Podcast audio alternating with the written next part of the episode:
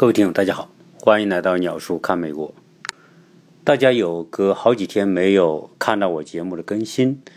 呃，因为这几天呢，呃，正好是我们孩子们学校的春假。在美国的学校呢，每一次的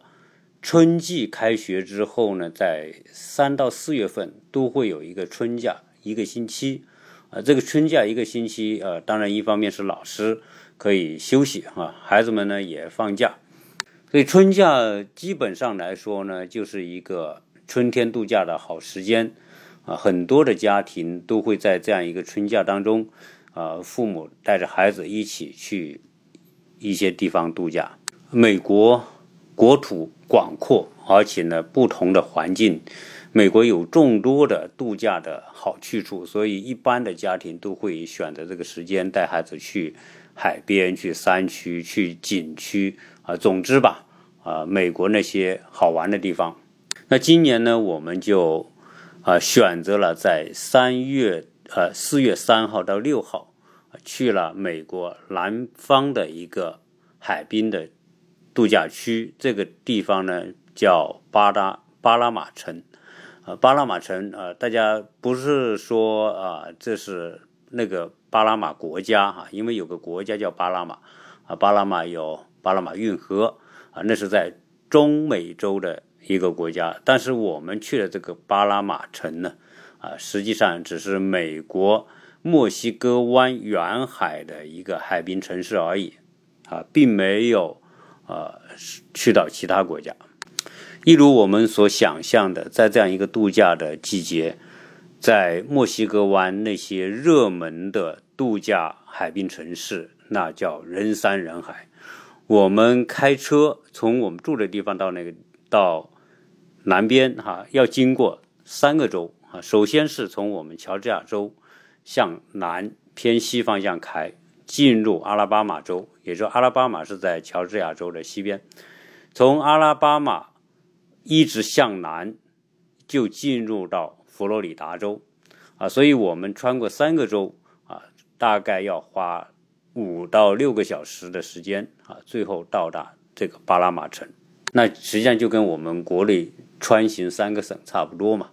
呃，如果说到佛罗里达呢，我我觉得国内的听众啊或者朋友最熟悉的一个城市就是迈阿密啊，因为既然既有《迈阿密风云》这样的电影。啊，同时迈阿密啊本本身也是个很风骚的城市，啊，时尚之都啊，有人把迈阿密称为拉丁美洲的首都啊，因为那个城市呢，啊，直接面对的就是整个拉美，而且那个城市有很多是拉美裔的人，但实际上佛罗里达的这个面积啊，大概十五万平方公里左右，呃，但是它的海岸线特别长。佛罗里达拥有全美国最长的海岸线，就这一个州的海岸线长度长达一万三千公里。一万三千公里呢，有八千公里是在墨西哥湾，五千多公里是在大西洋的沿岸。所以，呃，佛罗里达被称为“阳光之州”，一啊，因为它是在亚热带，它的南边就是古巴，呃，阳光充沛，所以呢，在佛罗里达呢。啊，我们说那些养老的人啊，特别是美国东部的一些老人，愿意到佛罗里达，因为阳光灿烂，海滩众多，啊，度假休闲是特别美的地方。呃，我是我们是去过佛罗里达很多次哈，呃，从啊，二零一五年我们去，后来每年陆续都会去。我们去过佛罗里达的东海岸，也去过佛罗里达的西海岸。佛罗里达就像一根棍子一样，从美国的东南部直接插到这个，呃，这个海洋当中。那是那佛罗里达最美的海滩在哪里啊？我我想呢，今天呢就跟大家啊顺便聊一聊这个海滩的事情。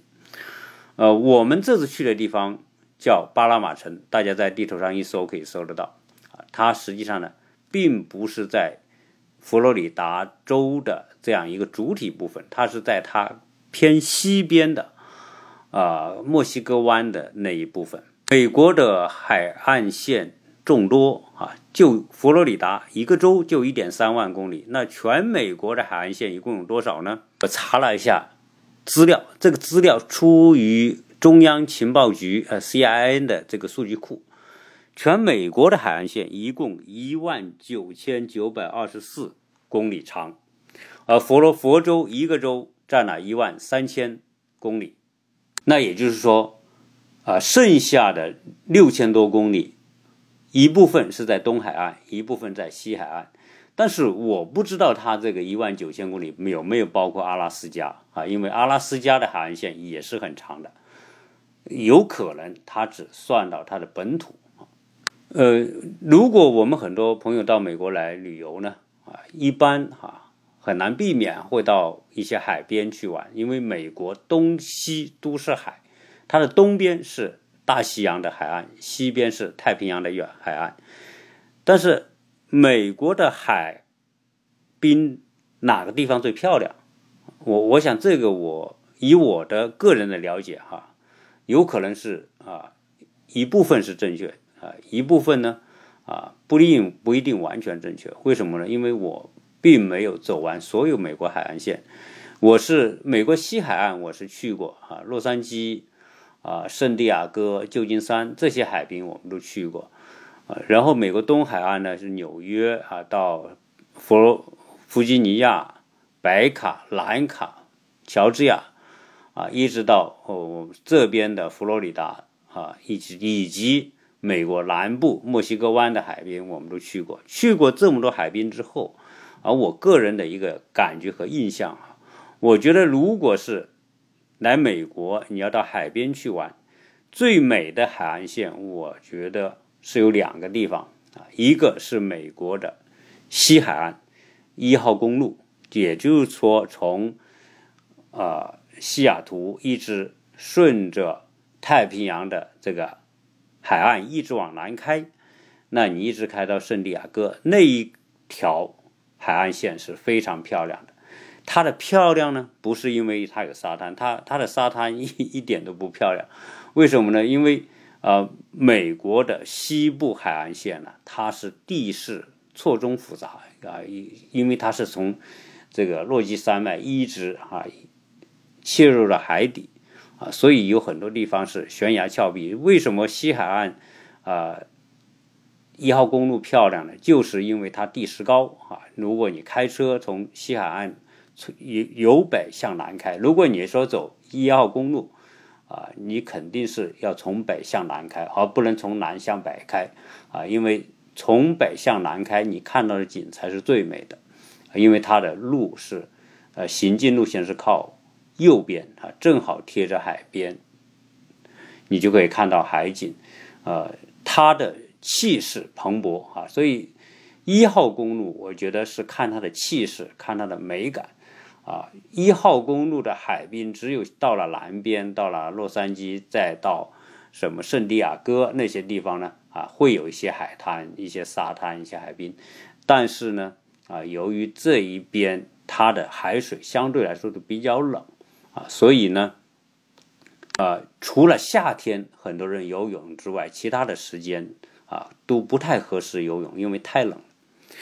而东海岸。比如说，从纽约一直向南，我说的弗吉尼亚、白卡、蓝卡，啊，一直到乔治亚这一边的海岸线，呃，我们去的印象是这个海是还不错，但是沙滩，因为它的地势很平缓，它基本上是以沙滩为主，所以东海岸线的沙滩呢，它的沙质不好，基本上都是一些黄色或者是土黄色的那种沙滩，呃，所以。啊，你可以看海，但是那种海景缺少那种碧蓝、碧绿那种玛瑙颜色，都在这里不出现。啊，只有在哪里出现呢？你一直到包括迈阿密啊，佛罗里达的东海线都没有这种沙滩，因为这边的沙滩都是黄沙滩啊，大部分是黄沙滩。那只有绕过了迈阿密，一直到。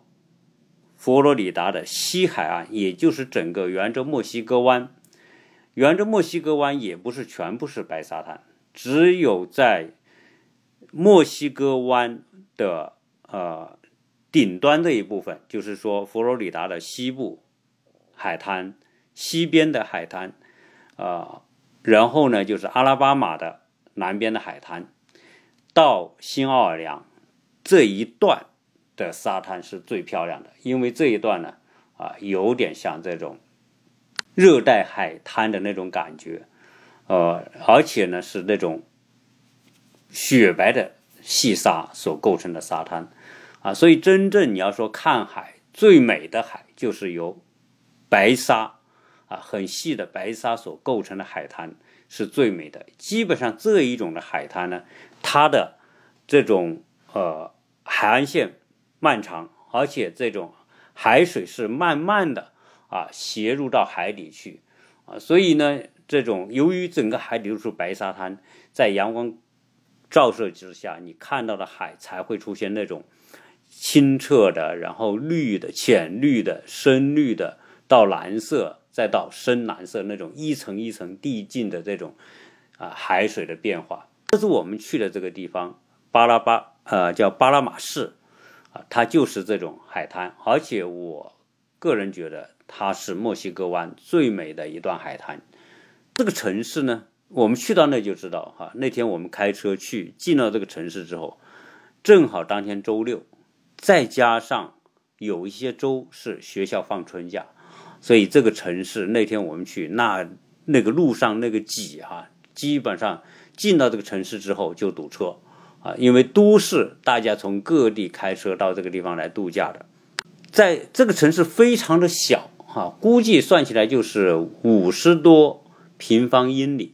啊，那个也不到一百平方公里那么小的一个城市。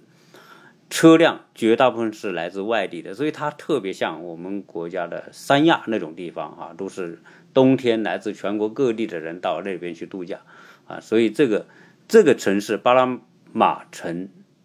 这个地方呢，也是哈，大部分度假的，然后看车牌就是啊，全美国各地的。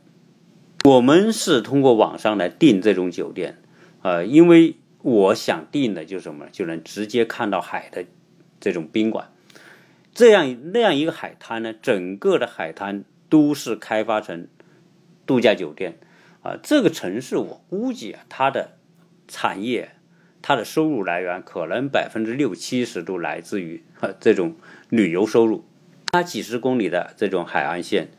基本上来说都是修建的那些高层的度假酒店。我们是和几个邻居一起去这边，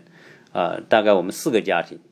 然后我们去到这个地方，我们都是在网上订的。订好之后呢，啊，这这个城市呢，由于它是以旅游业为主，所以它的订房房的价格不是真正你付出的价格。比如我们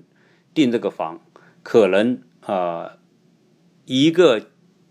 一个它是酒店公寓哈，那种几个房间的，相当于一个家庭的那种模式，不是说标准的。啊，酒店客房模式，我们一般两个家庭就共订一套这样的啊度假公寓。呃，你比如说两百块的房费啊，但实际上呢，这个城市要收收你各种各样其他的费用。嗯，今天我拿到那个单子一看啊，这里面有什么呢？办手续要付费，然后呢，你停车要收收费，还有一个。公寓客房内的设施保险啊，就一项保险要收五十五美元，就你住一天也是这这么多，住两天也这么多。然后这个房间的清洁费用、打扫费用啊，一百多美元啊，所以基本上来说，另外要加进百分之三十到百分之四十的额外费用。所以你在网上看到了它的这种房价。不是真正你付出的房价，你预计要加个百分之三四十进去。但是呢，我们这个运气不好，我们到了那个地方之后，因为他确认给我们的房间是面海的，有一个大阳台，然后你在阳台就看到海的。啊，由于那海特别漂亮嘛，那我们也希望说，哎，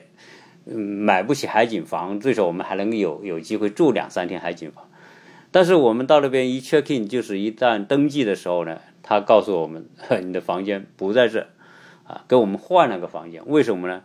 啊，你的房间是因为我们订那个房间说是漏水，设施有问题，不能住人。但是呢，我们去办 check in 的时候，他没跟我们讲，他就告诉我哦，他没跟我们讲我们的房间不能住。他说你你的这个登记的登记处不在这里，是另外一个地方。然后给我们地址，我们就开车跑到另外一个地方，跑到另外一个地方呢，然后我们就办好手续住进去。住进去之后呢？呃，它是在不靠海边，离海要走路十分钟啊，一个叫什么高尔夫的一个度假区吧，也是一个公寓啊，两间房的那种。那我们住进去之后呢，呃，我们要去海边玩，就必须走路或者开车。正好我们另外一个朋友呢，呃，他们订的房子就是靠海的，那我们就去他们那个公寓里面玩啊，包括。去海边游泳啊，在阳台看海呀，或者大家聊天，我们去他那。但是第二天呢，我就再看一下我的当时他发给我的确认邮件的时候呢，我一看，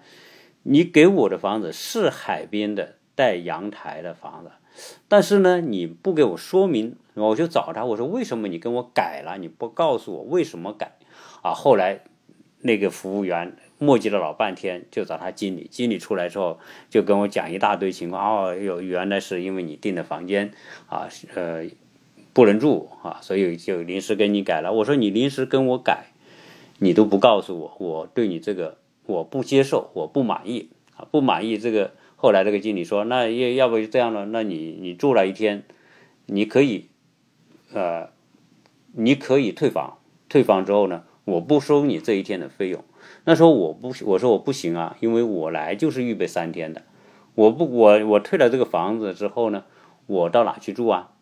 对吧？然后他说，那那我我再给你多一间房啊，因为我们原来订的是三个卧室的，他说我给你两套房行不行？我说我不要，我说我这我这一套房够住的了。后来呢，他就说那这样行不行？啊，星期一啊，我跟你换回到海边的那个公寓里面去。行不行？那我说也行啊，因为我们的小孩子就是想到海边去玩，想看海，那你能给我换也行。结果呢，为换一个房子，哈，耗了我七八个小时，因为我分别去了大概四趟，每一次要花一两个小时。所以你要到了美国啊，你看他们的服务效率，你真的会着急的要命啊。这个跟国内啊确实是没法比啊，这种服务的效率啊。之低哈，你你到了美国，你就必须习惯和适应这种东西。后来呢，我就跟他写了一个条子啊，给他们那个经理，我说我对你们的服务特别不满意，而且你的跟我更换房间的计划，既降低了我的这个标准，同时呢，打乱了我的计划。我耗了七八个小时为了换这个房子啊。后来这个经理出来之后，也跟讲对不起啊，这个那个啊，然后他。他说：“那那那要不就这样，我给你退退一晚的房费，啊，那就是等于说免你一晚房费，啊，你因为这些呢，就是说啊，你要是不跟他讲，因为我是写的很严厉，啊，我我意思说，如果你你这种情况，那我肯定会投诉你，因为我是通过啊互联网平台来定的，那我可以给你很差差的评价，我不停的给你差评价，肯定他们也不愿意，所以他们就说啊，那我给你啊免一晚的。”房费，然后呢，哎，我给你最后一天把你改到海滨的那个公寓去，行不行？我们这一次去呢，啊，住了两晚的这个不是海边的房子，就住了一晚的海边的房子。那总之也算也算体验了哈。反正我们这种人要求也不高。呃，在这一次的度假当中，我确实感觉到一个问题啊，就是我们回来之后，我们还是有点后怕。为什么？因为我们去到那个海滨。基本上我也拍了很多照片啊，基本上真的老美没人戴口罩。那海滨人挤人的情况之下，大家都不戴口罩。那我们呢？啊，就就是我们几个傻乎乎的戴着口罩哈，因为大都华人，因为而这个海滩呢，华人不多啊，大部分都是老美。那那我们去了，我们还是老老实戴着口罩。你看那海滩那么多人，呃，然后呢，你。住这种高层酒店，你是要坐电梯的。那些老妹也不戴口罩，反正好好好像在他们看来，这个疫情已经完全没那么回事。这两天呢，我也关注，我就查一查这个美国的感染人数。实际上，在美国的感染人数这些天呢，一直维持在一个中位数的水平，大概五万到八万的这个水平，所以这个水平还是很高的。所以美国的疫情啊，实际上这个你搞到这帮人哈，他就是没有社交距离，就是不戴口罩啊。虽然他现在打疫苗还是推进的很快，到四月份，现在已经有一半的美国人，大概一点五亿的美国人已经注射了第一针。但是美国的疫苗大部分是要打两针的，而我们是在度假的前几天打了第一针啊，因为现在美国呢，就是所有的美国人原来是最早就是六十五岁以上的可以打，后来放宽到五十五岁，那到现在呢，所有十六岁以上的美国人都可以打疫苗。但是即便这样一个情况，美国现在每天还是一千多人死于新冠疫情，然后感染的人大概五万到八万。我们在整个回来的路上，我老婆也说：“哎，想想还是觉得有点害怕，也不知道这些那那度假的这里面肯定有很多美国人感染的嘛，啊，但是呢你也看不出来。所以这次我们的这个巴拉马城之旅哦，还是呃感觉到那个美景海景还是很漂亮啊。所以如果有机会，疫情过去之后，我们觉得啊还是应该去。”如果去度假，应该去那个地方，啊，原来我们以前呢度假也经常开到南卡南卡罗来纳，也有很多的海滨海滩，啊，虽然嗯我们到南卡去可能路程会近一点，大概三个多小时到四个小时，然后我们去啊墨西哥湾大概五个小时到六个小时，但是如果对比这两边的海景的效果。啊，那我们肯定愿意多开一两个小时，因为这个，呃，以我个人去三亚的感受哈，我觉得这种海滩特别像三亚，海水清澈，然后呢，这个非常的适合度假，阳光灿烂。我们去，你看现在四月份，它这个地方呢，呃，阳光充沛，也不下雨，只要不下雨，基本上。中午的温度大概七十多度到八十多度，那七八十度的这种海水的水温已经可以游泳了。所谓七八十度是指华氏，啊，不是摄氏。华氏七十多度，呃，相当于我们摄氏的二十多度吧，二十度左右吧。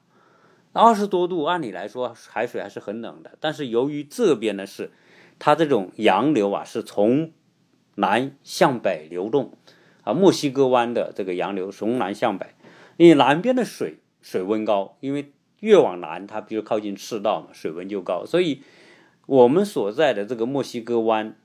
的水温啊，虽然是温度只有二十多度啊，按摄氏二十多多度，但是你游泳你不会觉得冷啊，我们跳到水里去也不觉得冷，小孩子也不会觉得冷啊。如果你到了摄氏到了。呃，三十度左右的话，那海水就是很暖和、很舒服了。